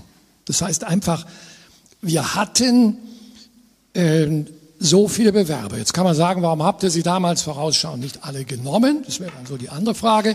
Das ist jetzt gar kein Vorwurf an Vorgängerregierungen, sondern äh, in den letzten war notwendig, ich will das nicht kleinreden, in den letzten 15 Jahren 20.000 Lehrerinnen und Lehrer mehr. Da wurde schon auch eingestellt, aber es war unterschiedliche Zahlen. Heute ist die Situation anders. Wir nehmen gerne die Kollegen, sage ich auch, kommen auch einige. Ähm, und wir versuchen auch das Anerkennungsverfahren zu beschleunigen. Ich will ganz deutlich sagen, was wir auch wieder diskutiert haben in der Kultusministerkonferenz letzte Woche. In vielen Bereichen verlangen wir auch von denjenigen, die anerkennen, C2. Das ist eine Diskussion. C2 ist sehr, sehr hoch. Also C2 äh, als Niveau da diskutieren wir, gehen wir jetzt darunter auf, auf, auf C1. Ja? Nur klar kann man dann immer sagen, liebe Leute, macht das doch innerhalb von zwei Wochen. Das sind Diskussionen, die wir führen unter 16 Ländern mit unterschiedlichen Verhältnissen. Und deshalb braucht es manchmal mhm. äh, solche Entwicklungen. Aber ich bin auch der Auffassung, mhm. dort gelungen, letzter Satz, was der Kollege angesprochen hat, will ich gar nicht mehr vertiefen groß beim Thema Ukraine. Wir haben mehrere hundert ukrainische Lehrerinnen und Lehrer bei uns, die im Moment unterrichten. Äh, braucht man auch. Da ist es mal schnell gegangen. Solche Beispiele gibt's und diese guten Beispiele müssen wir jetzt halt äh, noch mehr in die Fläche bringen. Dankeschön. Vielen, vielen Dank. Herr Taschinen, Ihr Schlusswort gerne. Die Herausforderung, sich kurz zu fassen, ich probiere es tatsächlich haben die anderen jetzt auch nicht gemacht. Professor Weidenfeld, Sie haben ein wichtiges, sehr, sehr wichtiges Thema angesprochen. Ich glaube, wenn wir so einen Arbeitskreis bilden wollen, dann schaue ich einfach in die Runde, ja. Wir haben nämlich alle Expertinnen und Experten hier genau in diesem Raum. Und Fakt ist tatsächlich, egal welche Maßnahme wir vom Bayerischen Landtag aus oder ob das eine äh, bundesmittelgeförderte Maßnahme ist egal welche Maßnahme, ob das die Kulturdolmetscherinnen sind, ob das Sprachkurse sind, die quasi auch auf Mütter mit Kindern von den Urzeiten her eingehen und so weiter. Ja, ob das jetzt äh, Hilfen sind, wie kommen wir mit unseren Kindern in diesem Bildungssystem zurecht? Ich glaube, dass alle, die hier sind, egal mit welcher Maßnahme, mit welchem Angebot wir auf den Markt gehen, die Probleme immer die gleichen sind.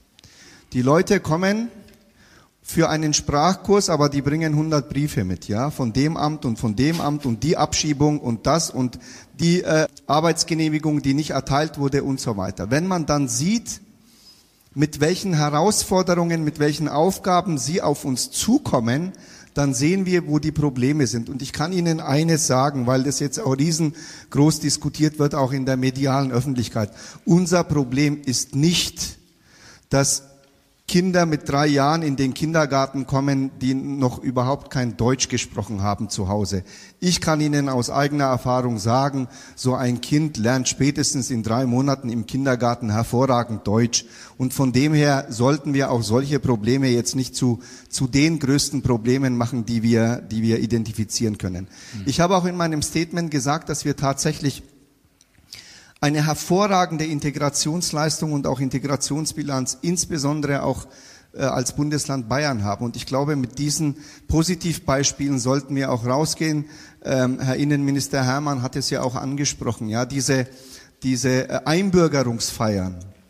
So viele glückliche Menschen in einem Raum finden Sie nirgendwo in Deutschland, ja, wirklich. Ähm, und vielleicht kriegen wir das auch hin, dass sie dann, wenn sie eingebürgert werden, nicht irgendeine Einbürgerungsurkunde, so einen Lappen nach Hause geschickt bekommen, sondern dass die einen Termin bekommen ähm, beim Amt und auch offiziell willkommen geheißen werden und so weiter. Auch das ist so eine Wertschätzung gegenüber diesen ähm, Menschen. Und Herr Metzger, Sie haben ein ganz wichtiges Thema auch angesprochen. Ich glaube, die große Herausforderung ist, auch vor uns. Und die große Herausforderung ist die, dass sich eine Partei als zweitstärkste Partei in diesem Land jetzt langsam etabliert. Und das ist eine ganz, ganz, ganz große Herausforderung. Und die Lösung auf diese Herausforderung kann nur sein, das kenne ich aus der Jugendarbeit, Begegnung, Begegnung, Begegnung. Und ich würde mir wünschen, wenn wir auch in der Erwachsenenbildungsarbeit viele, viele, viele Begegnungen schaffen, wenn man mit Migrantinnen und Migranten zusammenkommt, sich mit ihnen anfreundet, wählt man nicht diese Partei. Und von dem her würde ich mir wünschen, dass wir mehr Begegnungen insgesamt alle miteinander versuchen zu organisieren. Herzlichen Dank. Dankeschön.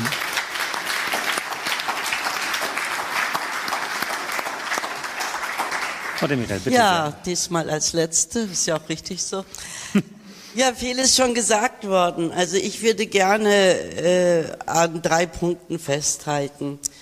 Äh, das eine ist, wir haben eine Gesellschaft, die vielfältig ist und auch positiv gelebt wird. Ob es jetzt von der aufnehmenden Gesellschaft ist oder zugewanderte Gesellschaft ist. Äh, also das ist das, was ich, wenn ich unterwegs bin in Bayern, immer erlebe äh, und dass es auch ein positives Miteinander ist. Das Zweite, und das müssen wir auch als Politikerinnen und Politiker auch weiter unterstützen, dass es auch so äh, in Einklang funktioniert. Das Zweite ist, wir brauchen eine Strategie, da gebe ich Ihnen vollkommen recht. Wir haben keine Strategie. Wir reagieren auf bestimmte äh, Herausforderungen, die wir nicht selber steuern können. Daher geht natürlich mein Dankeschön an das Kultusministerium. Das war eine Riesenleistung, aber es ist keine Strategie. Und deshalb ist mein Anspruch an die Politik, wir haben als Land keine wertvollen Bodenschätze. Einzige, der einzige Bodenschatz, den wir haben, ist die Bildung. Die Köpfe, die wir haben. Und daher können wir uns gar nicht leisten, jemanden auf der Strecke zu lassen. Wir brauchen jeden Menschen, wenn wir auch Qualifikationen, die wir dringend brauchen, nutzen wollen. Das betrifft die Erwachsenenbildung, das betrifft aber auch die Schule. Und daher verstehe ich zum Beispiel nicht, eine Strategie könnte doch sein, dass wenn Mittelschichtsfamilien ihre Kinder ins Ausland schicken, damit sie eine Kultur lernen, damit sie eine andere Sprache lernen, für viel, viel Geld. Und wir haben Kinder hier in unserer Schule, die Mehrsprachigkeit mitbringen, in unterschiedlichen Kulturen sich aufhalten.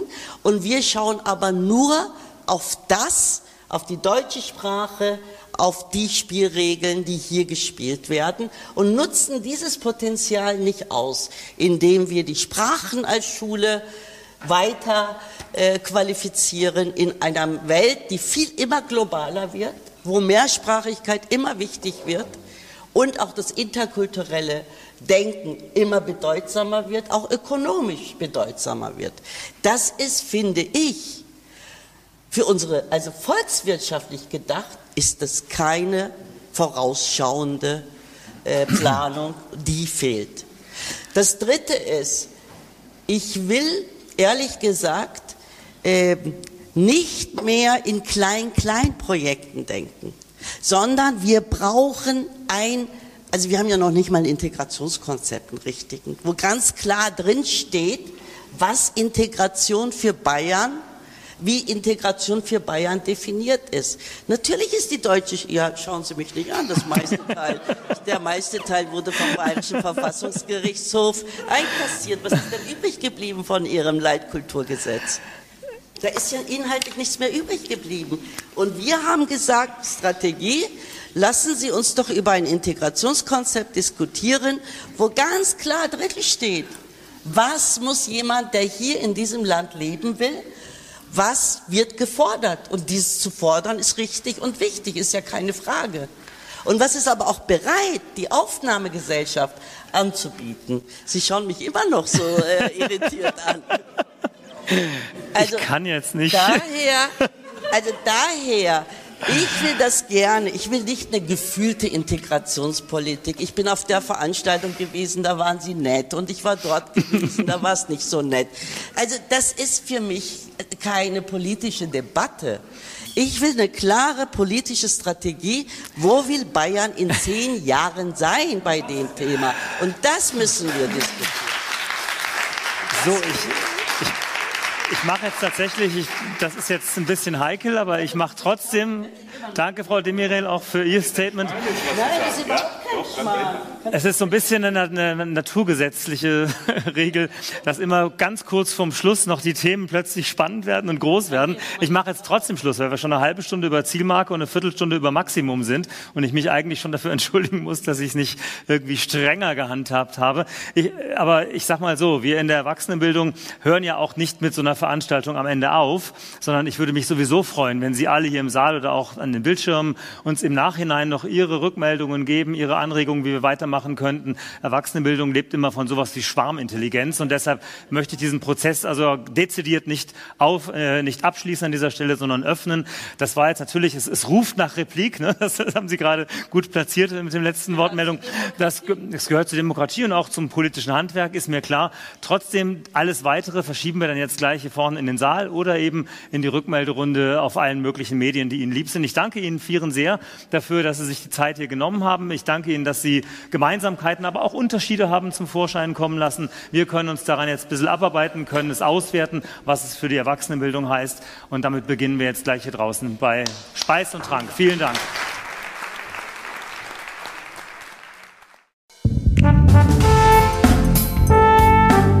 Sie hörten zur Debatte Dokumentierte Vielfalt hören, der Podcast der Katholischen Akademie in Bayern.